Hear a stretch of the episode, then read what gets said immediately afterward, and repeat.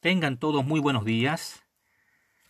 Ah, desde La Calera, Chile, les saludo con mucho contentamiento y con mucha expectativa de que la clase de hoy sea una bendición para las personas que puedan tener la gentileza de escuchar, dedicar un tiempo para escuchar la enseñanza del día de hoy. Hoy estamos a 19 de febrero, lunes 19 de febrero del 2024 y acá en mi ciudad son exactamente las 11 de la mañana con 7 minutos. Doy gracias a Dios porque estos audios están llegando a muchas personas de diferentes países y al poder dejar grabado esta charla, esta clase en Spotify y usando la aplicación Clubhouse, estamos llegando a más personas para poder compartir palabras que edifiquen, palabras que enseñen. Lo lindo de estas aplicaciones de audio es que usted puede seguir haciendo lo que está haciendo, conduciendo, manejando, caminando, haciendo ejercicio, labores domésticas, en el taller, en el campo, obviamente ah, concentrado en su trabajo, pero quizás con los audífonos puestos para poder escuchar a este maestro que quiere hoy compartirles la palabra que se encuentra en Segunda de Samuel capítulo 11. Segunda de Samuel capítulo 11. La caída de un rey. Así es como he titulado la palabra del día de hoy. La caída de un rey. En segunda de Samuel capítulo 11 dice así el versículo 1 y los siguientes. Aconteció al año siguiente, en el tiempo que salen los reyes a la guerra, que David envió a Joab y con él a sus siervos y a todo Israel, y destruyeron a los amonitas y sitiaron a Rabá, pero David se quedó en Jerusalén. Y sucedió un día, al caer la tarde, que se levantó David de su lecho y se paseaba sobre el terrado de la casa real, y vio desde el terrado a una mujer que se estaba bañando, la cual era muy hermosa. Envió David a preguntar por aquella mujer y le dijeron, aquella es Betsabé, hija de Eliam, mujer de Urías Eteo. Y envió David mensajeros y la tomó, y vino a él y él durmió con ella. Luego ella se purificó de su inmundicia y se volvió a su casa. Y concibió la mujer y envió a hacerlo saber a David, diciendo, estoy encinta. Versículo 6. Entonces David envió a decir a Joab, envíame a Urías Eteo. Y Joab envió a Urías a David. Cuando Urías vino a él, David le preguntó por la salud de Joab y por la salud del pueblo y por el estado de la guerra. Versículo 8. Después dijo David a Urías, desciende a tu casa y lava tus pies. Y saliendo Urías de la casa del rey, le fue enviado presente de la mesa real. Mas Urías durmió a la puerta de la casa del rey con todos los siervos de su señor, y no descendió a su casa. E hicieron saber esto a David, diciendo, Urías no ha descendido a su casa. Y dijo David a Urías, ¿no has venido de camino? ¿Por qué pues no descendiste a tu casa? Versículo 11. Y Urías respondió a David, el arca de Israel, el arca e Israel y Judá están bajo tiendas, y mi señor Joab y los siervos de mi señor en el campo. ¿Y había yo de entrar en mi casa para comer y beber y a dormir con mi mujer? Por vida tuya y por vida de tu alma, que yo no haré tal cosa. Verso 12. Y David dijo a Urías, Quédate aquí aún hoy, y mañana te despacharé. Y se quedó Urías en Jerusalén aquel día y el siguiente y David lo convidó a comer y a beber con él hasta embriagarlo. Y él salió a la tarde a dormir en su cama con los siervos de su señor, mas no descendió a su casa. Verso 14. Venida la mañana escribió David a Joab una carta, la cual envió por mano de Urías, y escribió en la carta diciendo, Poned a Urías al frente en lo más recio de la batalla, y retiraos de él para que sea herido y muera. Verso 16. Así fue que cuando Joab sitió la ciudad, puso a Urías en el lugar donde sabía que estaban los hombres más valientes, y saliendo luego los de la ciudad, pelearon contra Joab, y cayeron algunos del ejército de los siervos de Dios, de David, y murió también Urías Eteo. Verso 18. Entonces envió Joab e hizo saber a David todos los asuntos de la guerra. Y mandó al mensajero diciendo, cuando acabes de contar al rey todos los asuntos de la guerra, si el rey comenzare a enojarse y te dijere, ¿por qué os acercasteis demasiado a la ciudad para combatir? ¿No sabíais lo que suelen arrojar desde el muro? Verso 21. ¿Quién hirió a Abimelech, hijo de Jeroboal? ¿No echó una mujer del muro un pedazo de una rueda de molino y murió en Tebes? ¿Por qué os acercasteis tanto al muro? Entonces tú le dirás, también tu siervo Urías, Eteo, es muerto. Fue el mensajero y llegando contó a David todo aquello a que Joab le había enviado. Y dijo el mensajero a David, prevalecieron contra nosotros los hombres que salieron contra nosotros al campo, bien que nosotros les hicimos retroceder hasta la entrada de la puerta, pero los flecheros tiraron contra tus siervos desde el muro, y murieron algunos de los siervos del rey, y murió también tu siervo Urías Eteo. Y David dijo al mensajero, Así dirás a Joab, no tengas pesar por esto, porque la espada consume ora a uno, ora a otro. Refuerza tu ataque contra la ciudad hasta que la rindas, y tú aliéntate. Verso 26. Oyendo la mujer de Urías que su marido Urías era muerto, hizo duelo por su marido, y pasado el luto, envió David y la trajo a su casa, y fue ella su mujer, y le dio a luz un hijo. Mas esto que David había hecho fue desagradable ante los ojos de Jehová. Wow, hemos leído acá un capítulo entero, segunda de Samuel, capítulo 11, quizás, quizás el capítulo más vergonzoso en toda la Biblia. A, ese nivel, algunos eruditos han catalogado este, este capítulo. Uno o uno de los más vergonzosos escritos en la Biblia. Y, la Biblia tiene esa, esa característica que no oculta la fragilidad humana, no oculta la vergüenza humana. La Biblia nos muestra a grandes héroes, hombres de fe, mujeres de fe, virtuosos, con capacidades extraordinarias para liderar, para ministrar, para misionar. Pero también la Biblia nos muestra hombres y mujeres que caen a lo más bajo que alguien podría caer. Y este es el caso de David. Este capítulo, el 11, es una gran mancha en el currículum de santidad del rey David.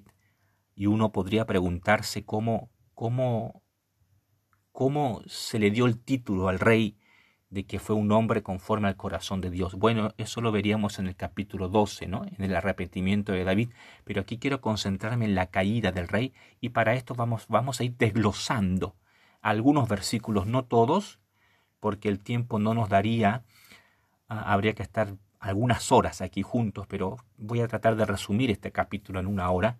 Ya llevamos ocho minutos aquí. Entonces vamos viendo algunos versículos y, y présteme atención, lo que están allí en Clubhouse, présteme atención, porque hay unas verdades espirituales que te van a ayudar para el resto de tu vida si es que logras captarlas bien. El versículo 1 comienza diciendo, aconteció al año siguiente. Ya esta frase es importante, al año siguiente, la vida es un proceso. La vida no es estática. El ayer, el, el ayer, el presente y el futuro existen. Ah, la vida no, es, no es lineal, es un círculo con altos y bajos. Ayer somos, ah, hoy también somos y mañana no sabemos. Así que, por tanto, hay días en que parece que nos va a ir mejor y hay días que parece que nos va a ir peor. Y esto es muy sencillo porque la vida es un proceso, es un proceso continuo. Así comienza el versículo 1. Aconteció al año siguiente. En el tiempo que salen los reyes a la guerra, note aquí, en el tiempo que los, reyes salen a la guerra, ah, se cree que esto fue más o menos en la, en la primavera, ¿no? En la primavera de... en el tiempo en que los reyes salían a pelear. Ah, los reyes se trataban de agendar. Mira qué interesante, esto parece algo inaudito, ¿no? E, era como tiempos para ir a pelear con otros países, así es. En el Antiguo Testamento o en el mundo del Antiguo Testamento había como un pacto no acordado había como un pacto no acordado ah, en que los reyes de diferentes países se ponían de acuerdo para ir a pelearse entre ellos, para conquistar reinos o para recuperar ciudades en los tiempos primaverales, ah, donde las calles estaban despejadas, no había lodo por la lluvia ni había nieve y era más fácil mover entonces los carros de combate, los caballos y a, la misma infantería de marina, o sea, los soldados que iban de a pie. Lo mismo ocurría con el pueblo de Israel. Ellos iban a la guerra en primavera donde estaba todo más despejado. Y David lo sabía porque era un hombre de guerra desde pequeño. Pero aconteció, dice el versículo 11, que David envió a Joab. ¿Y quién era Joab? Joab era el general, el comandante en jefe de las tropas israelitas. Joab era el jefe, era el duro, el mandamás. Ah, el único superior en, cuanto a, a milicia se refería era David, el rey. Debajo de David estaba Joab. Joab no era su brazo derecho. Atendamos esto. David no se llevaba bien con Joab. Joab se le sometía a David porque era rey, pero no es que se llevaban bien, porque de hecho Joab en capítulos anteriores había hecho una maldad, había hecho una travesura ah, bastante destructiva que casi daña el reino de David y por eso David lo maldijo. Tienes que leer algunos capítulos anteriores. Entonces Joab no es que se llevaba bien con David, pero era bien sometido, le obedecía al rey. Así que David envió a Joab y con él a sus siervos, estoy leyendo el versículo 1, y a todo Israel, y destruyeron a los amonitas. Los amonitas eran un pueblo cercano a Israel, ah, que siempre estuvo en disputa con Israel, pero aquí, en el reinado de David, por fin los amonitas fueron sometidos al dominio de los judíos. Y sitiaron a Rabá. Rabá era la capital de los amonitas o del reino llamado Amón. Rabá era la capital y los israelitas la sitiaron. Pero David, versículo 1, se quedó en Jerusalén. Y aquí encontramos el principio de la caída. Pero David se quedó en Jerusalén. A David le, correspondía estar en la batalla, en la guerra, pero el rey decidió quedarse. ¿Por qué decidió quedarse? No lo sabemos. El escritor sagrado no da mayores detalles. No sabemos si estaba enfermo, no sabemos si estaba indispuesto, no sabemos si, si no tenía ganas. Lo que sí sabemos es que nunca debió quedarse en Jerusalén. Él debió ir. Si David hubiese ido a la batalla, se habría evitado este tremendo problemón que le vendría más tarde. A veces, amigos, nos, nos metemos en problemas porque no estamos en el lugar indicado. No, no sé si me está escuchando. ahí a veces nos metemos en problemas porque no estamos en el lugar indicado o porque estamos donde no deberíamos estar. Hay un juego de palabras que estoy usando acá un poco para que podamos entender lo que le pasó a David. Si él hubiese ido donde debía estar, no se habría metido en el problema en el que se va a meter. Y así también nos pasa a nosotros. A veces estamos en el lugar incorrecto, a veces estamos en la relación incorrecta, en la sociedad incorrecta, en el trabajo incorrecto, en el barrio incorrecto. Y nos suceden muchas calamidades, muchas tragedias, muchos accidentes, muchos problemas, porque no hemos aprendido a discernir si estamos o no en el lugar correcto. Y bueno, aquí, aquí vemos que David no fue donde debía ir. Por tanto, Jerusalén, su palacio, en ese momento no era el lugar correcto para estar. El lugar correcto para estar en ese momento era la batalla. Aprendamos entonces a discernir, distinguir cuándo ir y cuándo quedarme, dónde ir y cuándo ir. Versículo 2. Y sucedió un día, al caer la tarde, aquí no, no, se dice cuántos días pasaron de cuando Joab marchó con sus tropas a, conquistar Rabá. Ah, obviamente pasaron muchos días, porque en aquellos tiempos la gente se movilizaba de a pie, o bien sobre camellos, o bien sobre asnos, o bien sobre, sobre eh, caballos. Por tanto, la, la movilización era, era más lenta. Versículo 2. Y sucedió un día, al caer la tarde, o sea, ya estaba anocheciendo, que se levantó David de su lecho, de su cama, él estaba acostado. Ah, y, esto ya nos da, nos, nos da algo muy interesante. ¿Qué estaba haciendo David en el lecho? ¿Qué estaba haciendo David en su cama? Estaba de ocioso. Estaba de ocioso. Y, entienda esto, mi, amigo. Una mente desocupada es el taller del diablo. Una mente desocupada es el taller del diablo. Los, los pecados más atroces te, te llegan cuando estás de ocioso, cuando estás haciendo nada bueno. Y por ocio no me refiero a descanso. Es bueno descansar, es bueno desconectarse, pero estoy hablando de la ociosidad. Me refiero a, esos periodos de tiempo cuando hacemos cosas que no, no son provechosas. A veces desperdiciamos demasiados minutos o incluso horas navegando, viendo videos, saltando de un video a otro en diferentes aplicaciones o en diferentes perfiles. Y estamos de ociosos allí, pensando lo que no deberíamos pensar, hablando lo que no deberíamos hablar, mirando lo que no deberíamos mirar. Y aquí David estaba de ocioso. Y la ociosidad atrae maldición. La ociosidad atrae pecado. Vuelvo a leer el versículo 2. Y sucedió un día, al caer la tarde, que se levantó David de su cama, de su lecho, y se paseaba, o sea, comenzó a pasearse sobre el terrado de la casa real, sobre el palacio. Recordemos que la casa de David, al ser palacio, era presumiblemente la casa más grande de toda Jerusalén. Y posiblemente Ah, la casa de David tenía un segundo piso, o al menos tenía un terrado. que es un terrado? Es como una especie de balcón gigante. Era como un techo plano. No sé si es que, si que usted logra imaginarse lo que estoy tratando de contarle. Un techo plano, un terrado, un tejado. Y arriba el David, el rey David, comenzó a pasearse de un lugar a otro, de un lugar a otro. En vez de pasearse en la guerra donde debía estar dirigiendo a sus tropas, David estaba paseándose sobre el terrado de su casa. Y mientras se paseaba, estoy leyendo versículo 2, vio desde el terrado a una mujer que se estaba bañando, la cual era muy hermosa. Wow. Entendamos esto, el pecado siempre te entra por la vista.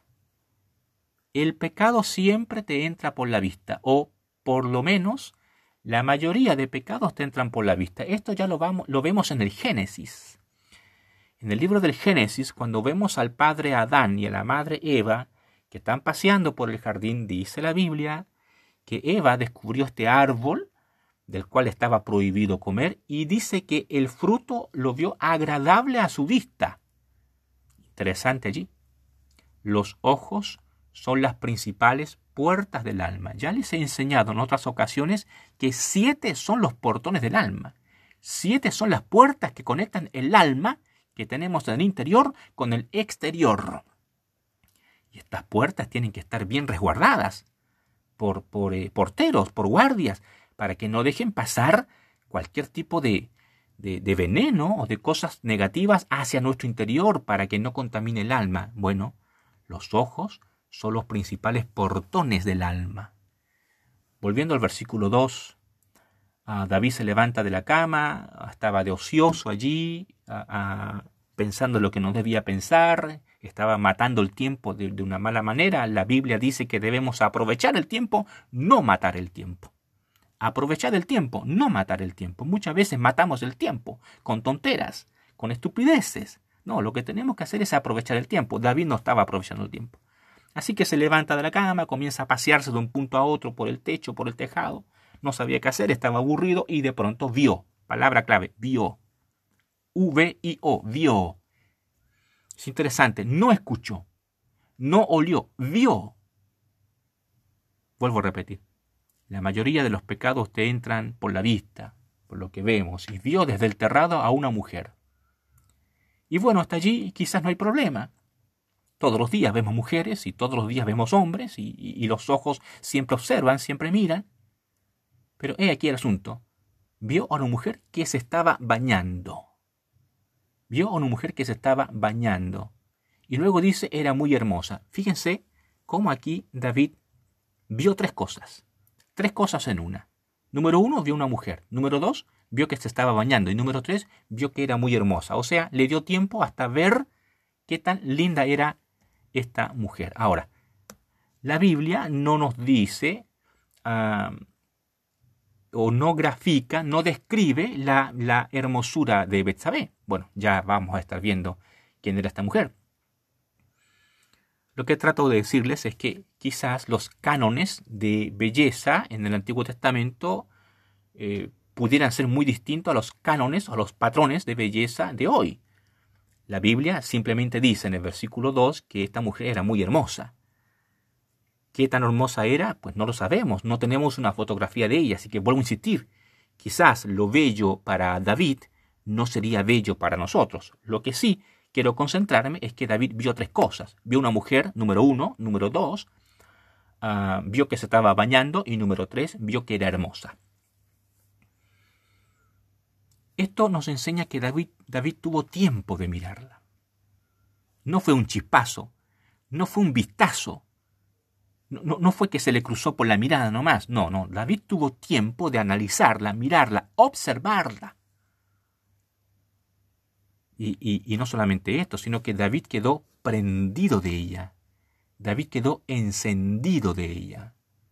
¿Cómo sabemos esto? El versículo 3 dice, envió David a preguntar por aquella mujer. Versículo 3. Envió David a preguntar por aquella mujer. Ya, ya que este, este podcast, este audio en vivo, está dirigido principalmente para mis varones, para los hombres en el grupo WhatsApp que estoy dirigiendo ya hace un tiempo, quiero que reciban muy bien esta enseñanza, los hombres que me están escuchando, mira, reciban bien esta enseñanza, espero que el audio se esté escuchando bien. En ocasiones será inevitable que se crucen en nuestra mirada a mujeres que encontremos hermosas o bellas, será inevitable porque en ocasiones tú vas manejando y, y, te paras en un semáforo en rojo y comienzan a cruzar personas y entre ellas puede cruzar una mujer que tus ojos encuentren bella. En otras ocasiones tú puedes estar en alguna reunión y de igual manera volteas tu mirada a la izquierda o a la derecha y te encuentras, sin tú quererlo, con la imagen de una mujer que encuentras bellísima. Y lo mismo puede pasar en un supermercado, caminando por la calle, en un encuentro familiar, etc. Así que la primera mirada muchas veces será inevitable. Pero la segunda mirada, escucha esto, la segunda mirada siempre puede ser evitable. Y aquí David no hizo el esfuerzo por evitar la segunda mirada. Es probable que David, al caminar por el terrado, por el, techo de su casa, estaba viendo Jerusalén, y obviamente desde el segundo piso, Seguramente David estaba ubicado su casa, su palacio, en un lugar alto. Seguramente él veía, los patios de las casas y, veía las calles. Y de pronto, en, en, ese radar de mirada, se encuentra con esta mujer. Hasta ahí normal. Hasta ahí normal. Pero él actuó de manera anormal espiritualmente hablando. Porque siendo él un hombre de Dios, lo que debió haber hecho al encontrarse con esa, con esa mujer, con esa imagen, era simplemente desviar la mirada. Denme unos segundos porque hay gente que quiere entrar, me parece, y no, no saben cómo hacerlo. Déjeme saber si, si sigo grabando, por favor. Déjeme saber si sigo grabando. Quiero. Quiero no perder esta, esta audiencia. ¿Alguien más quiere entrar? ¿Quién es? Ok, vamos acá a añadirlos. Estoy grabando en vivo, ¿no?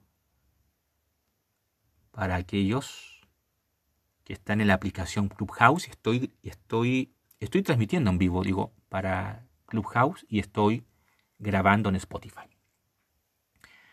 Perfecto, entonces David pudo evitar la segunda mirada. Pero no lo hizo. En cambio, no solamente miró por segunda vez, se quedó observando y deleitándose en lo que a lo que él le parecía hermoso, una mujer bañándose. Alguien podría decir, bueno, eh, la mujer aquí también pecó por falta de pudor, por, por, por estarse bañando ahí a vista de todos un momento. Acá la Biblia no da mayores detalles y no me, no me quiero concentrar en ella para no desviarme la atención. Aquí el personaje del que estoy hablando es David. ¿Por qué se estaba bañando Betsabé y de qué manera se estaba bañando? Es importante también esto, porque los baños eh, o las formas en cómo los personajes del Antiguo Testamento eh, tomaban sus baños eh, eran muy diferentes a los que tomamos hoy en día. Tú entras a tu baño, enciendes la regadera y ya, cae agua potable sobre tu cabeza, tu cuerpo. Pero en aquel tiempo no era así. Los baños, de hecho, las duchas, por así decir, no eran como las nuestras, y eran más bien, ah, eran momentos religiosos de purificación y que estaban destinados para ciertas personas. No es que la gente en el Antiguo Testamento se bañaba todos los días. No es así. Luego averiguamos por la misma Biblia de que Betsabé se estaba dando un baño ceremonial porque había acabado su tiempo de menstruación. Entonces la Biblia ordenaba en Levíticos que cuando la mujer acabara su tiempo de menstruar, ¿verdad? tenía que hacerse cierto tipo de bañado, cierto tipo de baño físico para limpiarse de su inmundicia. Estoy usando palabras bíblicas para que no ah, vayan a pensar que, que estoy catalogando de inmundas a las mujeres que menstruan. Por supuesto que no. Solamente estoy usando las palabras mismas bíblicas.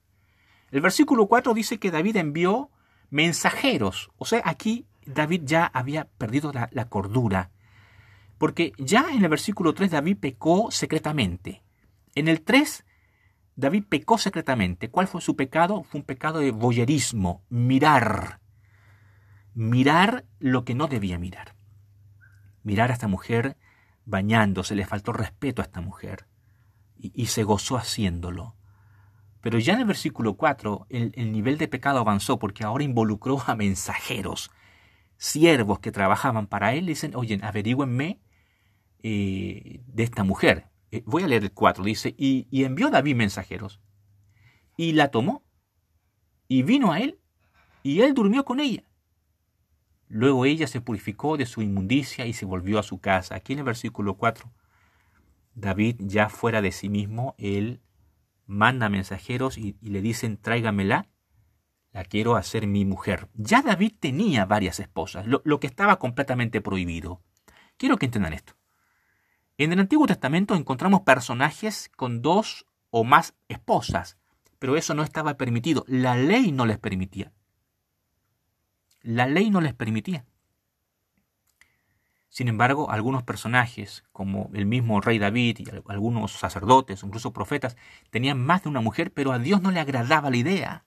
Y esto no debe sorprendernos porque muchas veces nosotros hacemos cosas, y usted está consciente de eso, hacemos cosas que no son agradables a los ojos de Dios. Dios las permite, pero luego te vienen las consecuencias. Y, a David le vendrían consecuencias funestas por el resto de sus días.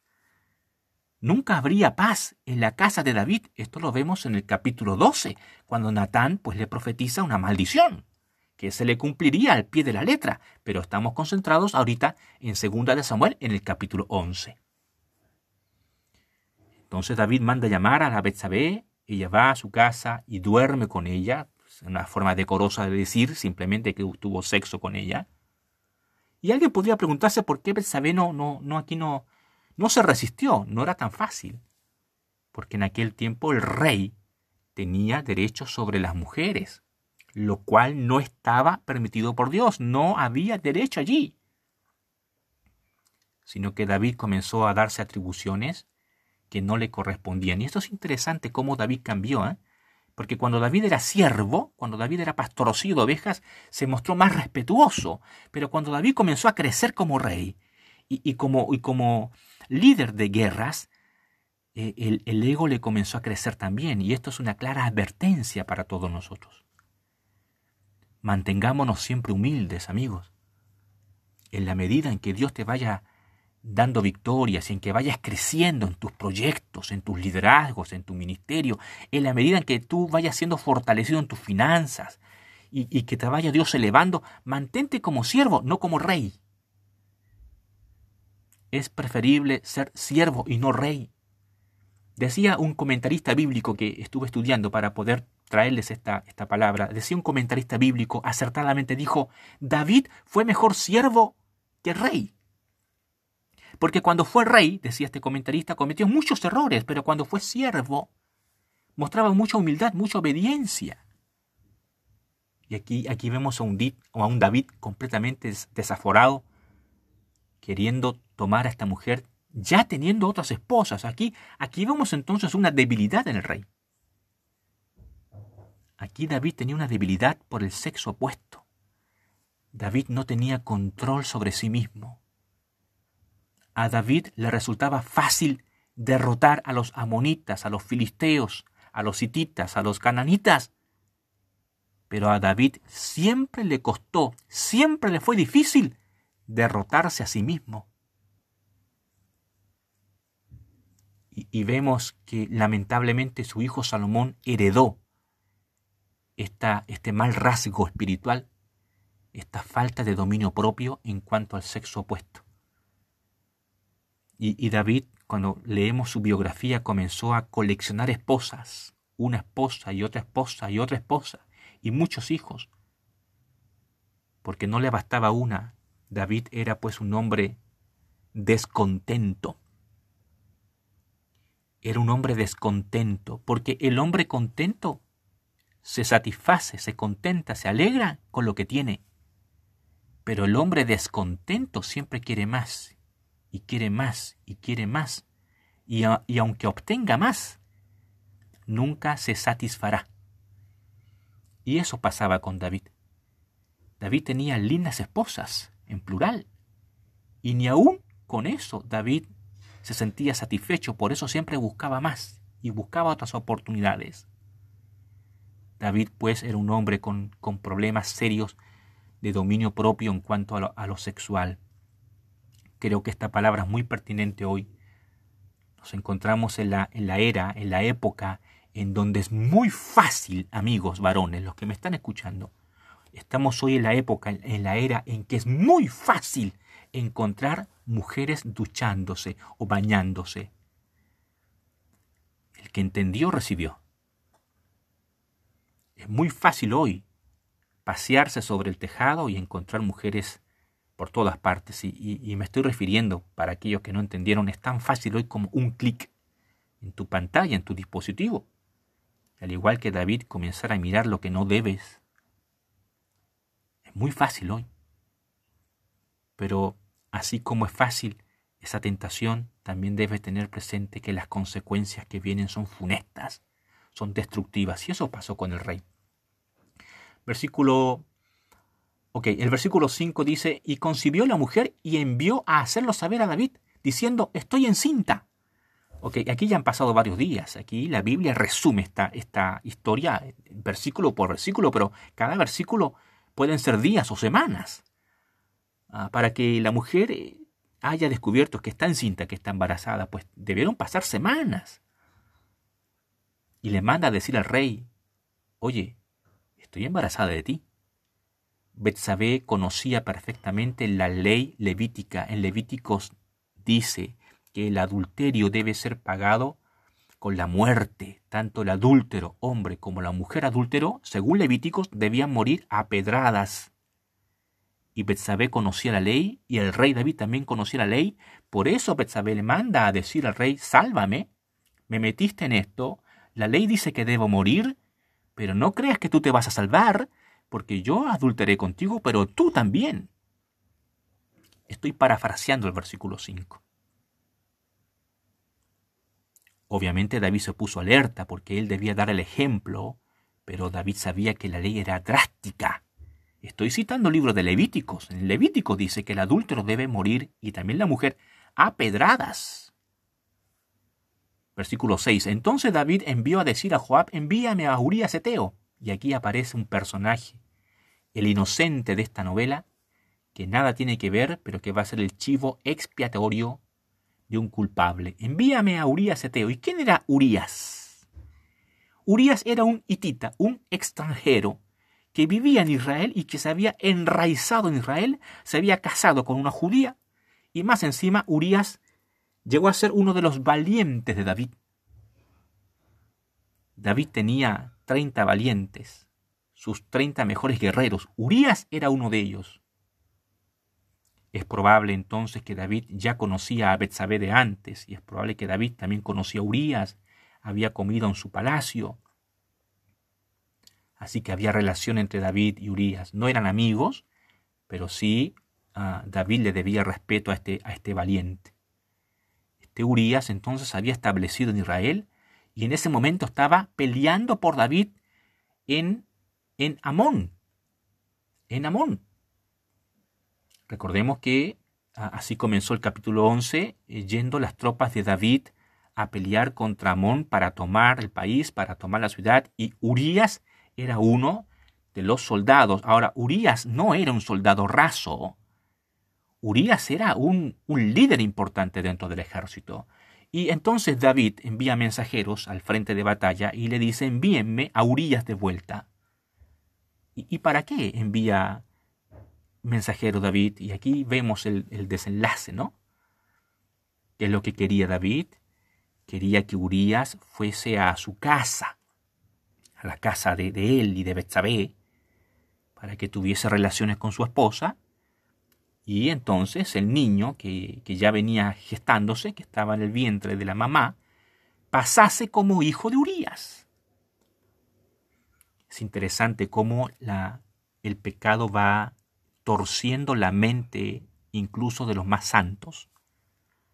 Cuando le damos cabida al pecado, nuestra mente comienza a torcerse y comenzamos a maquinar estafas y mentiras y comenzamos a, componer en nuestro cerebro todo tipo de, tipo de, de atajos negativos. Y aquí David lo que quería hacer era salirse con la suya. Él sabía que había dejado embarazada a Betsabé, pero entonces se le ocurre la maquiavélica idea de mandar traer al esposo de esta mujer, meterlo en la casa de esta mujer, para que así tuviesen sexo, y luego el niño pasase como hijo de Urias. O sea, en la mente de David ya el problema se había resuelto. Pero bien sabemos que lo que empieza mal termina mal, y bien sabemos que para cubrir una mentira tenemos que decir otra mentira y otra mentira. Dice la Biblia que Urias llegó de la guerra, comió con el rey, pero no se fue a la casa, sino que se quedó durmiendo en el palacio abajo donde dormían los criados o los guardias reales, otra traducción diría, los guardias reales del rey, con ellos durmió Urias. David se enteró de esto y probó por segunda vez. Lo invita a comer con él y lo emborrachó. Nótense la crueldad del rey. El vino no estaba prohibido en, en, las mesas judías. ¿no? En el Antiguo Testamento el vino no estaba prohibido en las mesas judías. Lo que sí estaba prohibido era emborracharse con el vino. Y el rey también lo sabía. Ahora, David no se emborrachó con Urias. David emborrachó a Urias, que es diferente. Con el único propósito de, por segunda vez, enviarlo a la casa para que se acostase con Betsabé, pero otra vez no le resultó. Porque Urias, incluso estando ebrio, fue más noble que David estando sobrio. Qué potente es esto, amigos. No sé si, si siguen conmigo conectados. Quizás podrían escribirme ahí en, por, por chat, los que están en, en la aplicación de Clubhouse. Estoy transmitiendo en vivo por Clubhouse. Estoy grabando para Spotify. Espero que el audio quede bien. Urias, dije entonces, fue más noble estando ebrio que David estando sobrio. Y aquí ya aprendemos otra lección espiritual, no juzguemos por las apariencias. A veces juzgamos a las personas por la apariencia, por su vestimenta. Ah, y aquí Urias podría pasar como un borracho, pero no era un borracho, es que el rey lo emborrachó. Y aún así había nobleza en su corazón.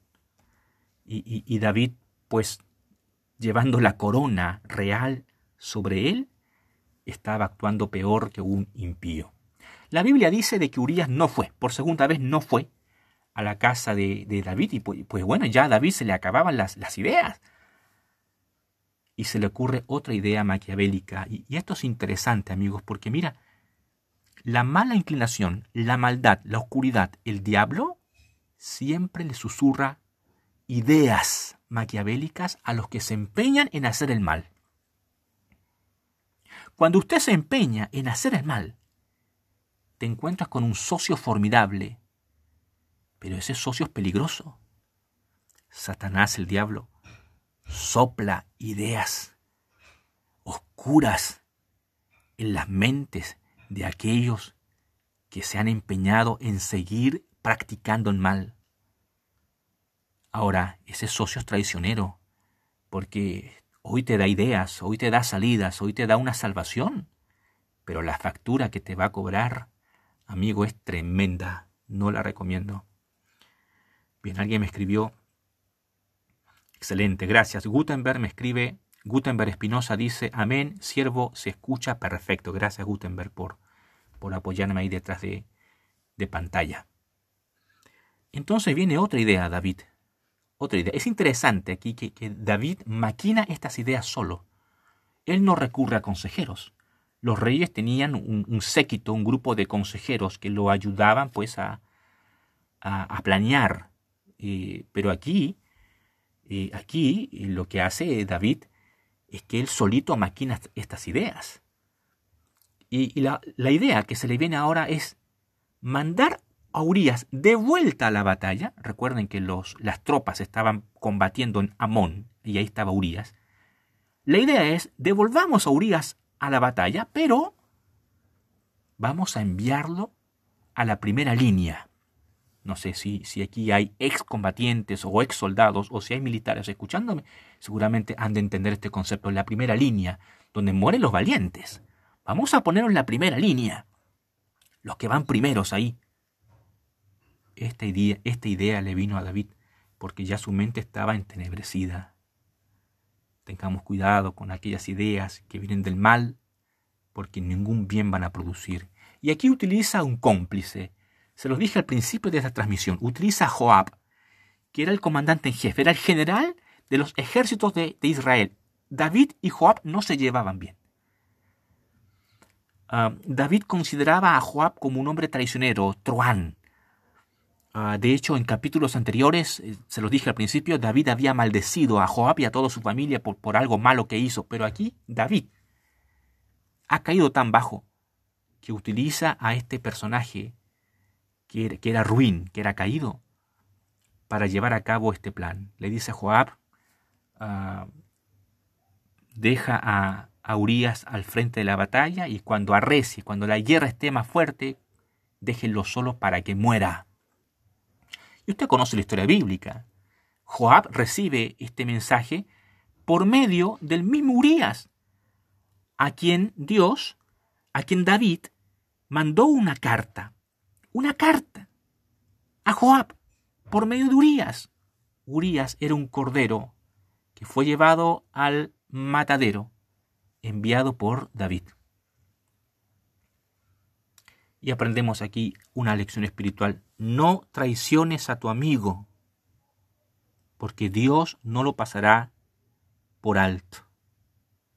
Bueno, aquí me están llegando más mensajes. Aquí dice Percy Villavicencio, por fin ingresé. Muy bien, Percy. Bienvenido a esta transmisión en vivo. Excelente. Espero que el audio se esté quedando bien grabado y que la palabra esté, esté siendo bien entendida. Estoy en segunda de Samuel capítulo 11, la caída de un rey. Así entonces Urias parte a la guerra con un mensaje que él ignoraba su contenido, pero Dios sí sabía qué contenía el mensaje. Escuche esto, amigo. Dios siempre sabe lo que pasa. Pareciera que nos podremos salir con la nuestra, pero Dios sabe lo que pasa y en el momento de Dios vendrá la sentencia para nuestras maldades. Y bueno, eh, la historia dice que efectivamente Joab leyó el mensaje, hizo lo que el rey le pidió, mandó a Urias a la primera línea de combate. A los israelitas persiguieron a los amonitas hasta, hasta tal punto que estos retrocedieron hasta la ciudad en la ciudad, ¿verdad? Se, se amurallaron, pues las ciudades tenían murallas y desde la muralla, desde lo alto, los amonitas comenzaron a lanzar flechas y piedras seguramente a la primera línea. Y una de esas flechas pues atravesó a Urias. Cuando Joab se dio cuenta de esto, seguramente pensó misión cumplida y le envió un mensaje al rey David para decirle esto ha pasado con la guerra, aprisionamos a los amonitas, los hicimos retroceder y Urias ha muerto. ¡Wow! David se salió con la suya, entre comillas. Digo entre comillas porque tienes que leer el capítulo 12. Es interesante, cuando tú lees esto es como que estás leyendo una historia de Hollywood, pero realmente los, escritores de Hollywood se quedaron cortos con esta novela. Finalmente entonces David no dice que se alegró, pero seguramente en su interior sintió alivio. Y sintió alivio porque el niño o la niña que, estaba siendo gestada en, la panza, en el vientre de Betsabé, estaba creciendo. Estaba creciendo el pecado. Ojo, no es que el hijo era un pecado en sí, porque todo niño, toda niña es una bendición. Pero el acto, la manera vil, villana en cómo David gestó, eso era el pecado. Y bueno, esto estaba creciendo y, y seguramente David sintió alivio al escuchar que Urias había muerto. Y es interesante el versículo 25, cómo David le, le manda a decir a Joab, y David dijo al mensajero para que le dijera al general, así dile a Joab, no tengas pesar por esto, o sea, por la muerte de...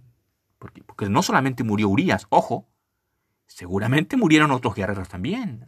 O sea que David aquí no solamente es responsable de la muerte de Urias, sino de, algunos, de algunas tropas.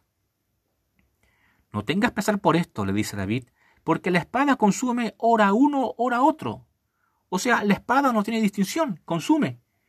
Y, David estaba, estaba cavando su propia tumba, porque con estas palabras él se estaba profetizando lo que iba a pasar con él, porque la espada, años más tarde, comenzaría a devorar a alguno de sus hijos y de sus hijas, porque las calamidades que vinieron a David fueron tremendas. O sea, cuando tú lees la Biblia, lees la biografía de David, a pesar de que David se arrepintió, capítulo 12, eso lo vamos a ver en otro día, a pesar de eso, a David le pasan muchas desgracias.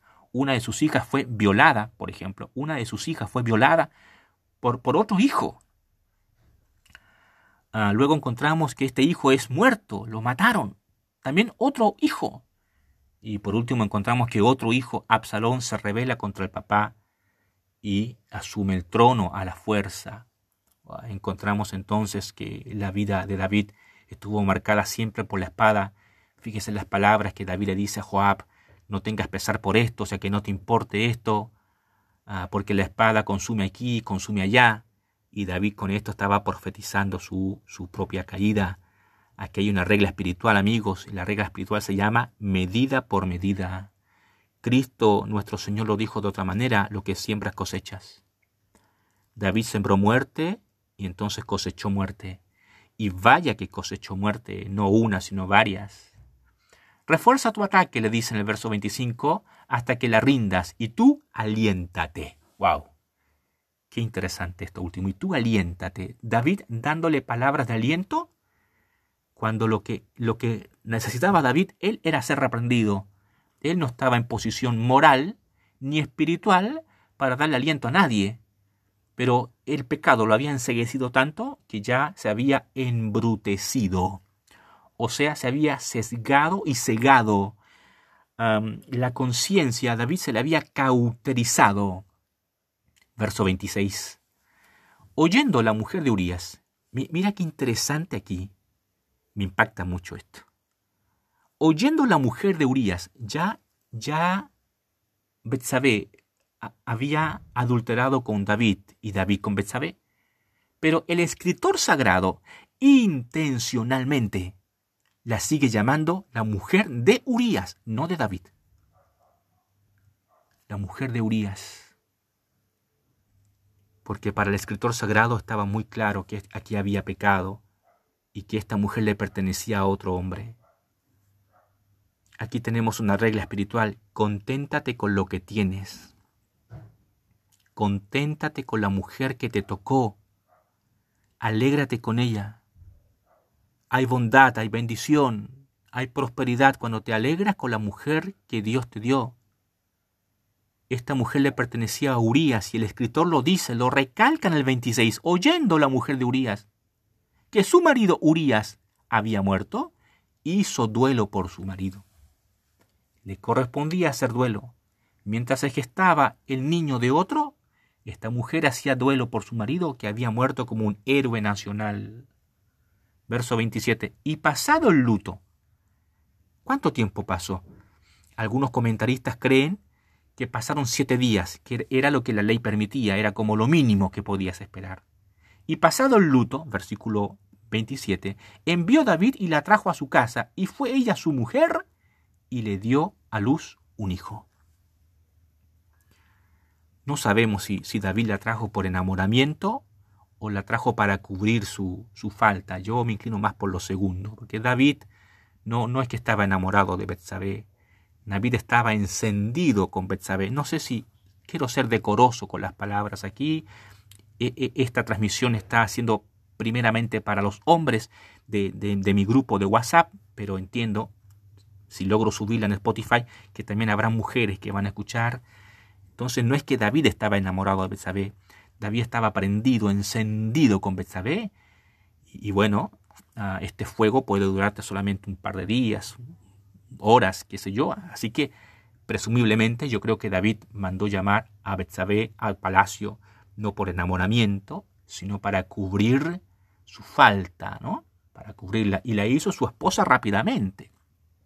Siete días pasaron de cuando uh, Betsabé comienza a hacer duelo, es lo que algunos comentaristas han dicho. Siete días y ya la hizo su mujer.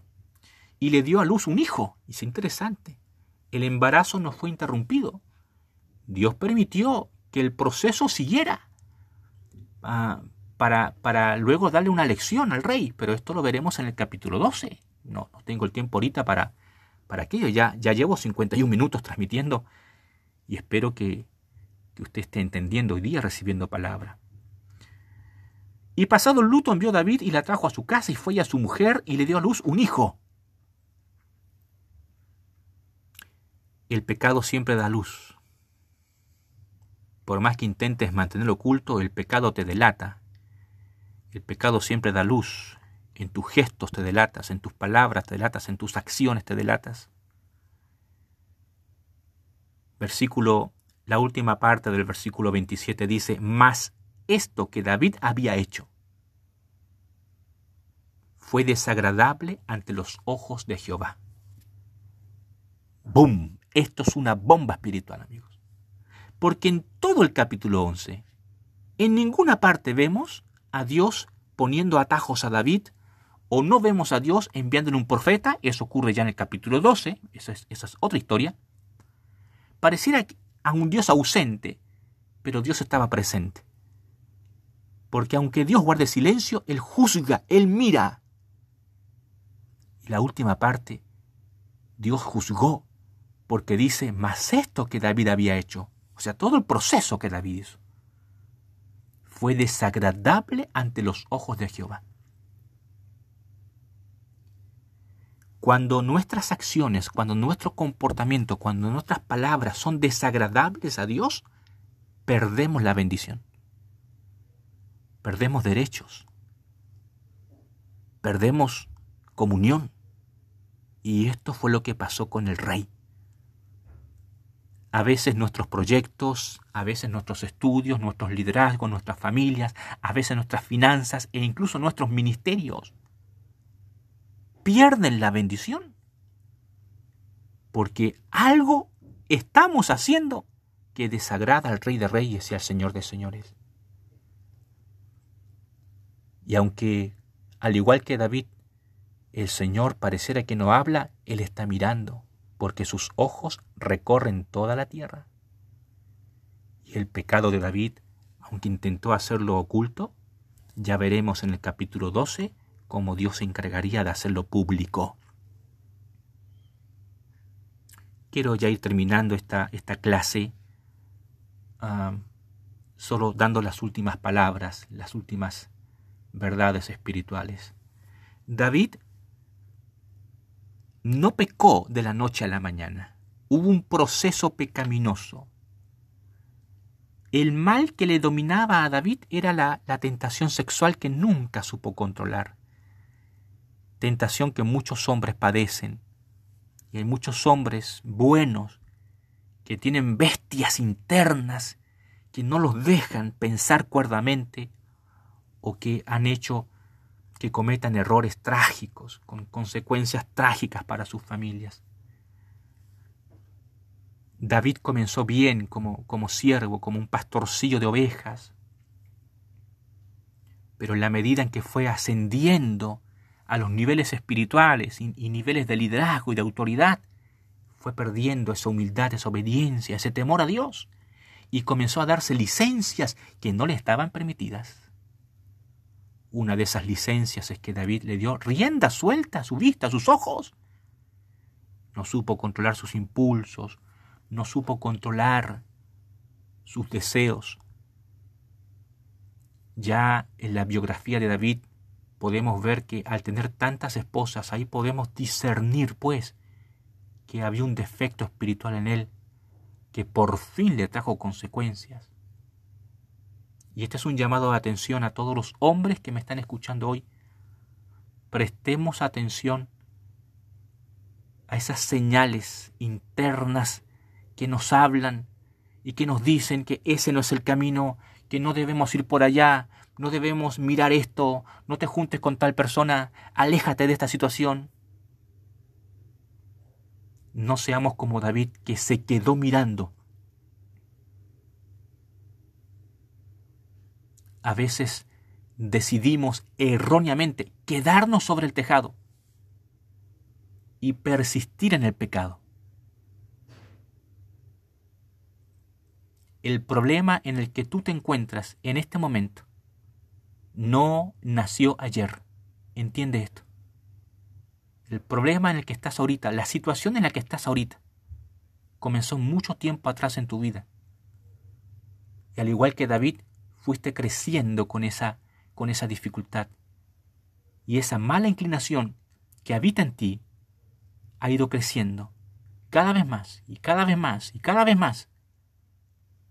Llegará un momento en que te va a reventar en la cara y en que ya no habrán más excusas ni mentiras para poder ocultar el pecado. Yo quiero invitarte, amigo, que puedas hacer una reflexión en tu interior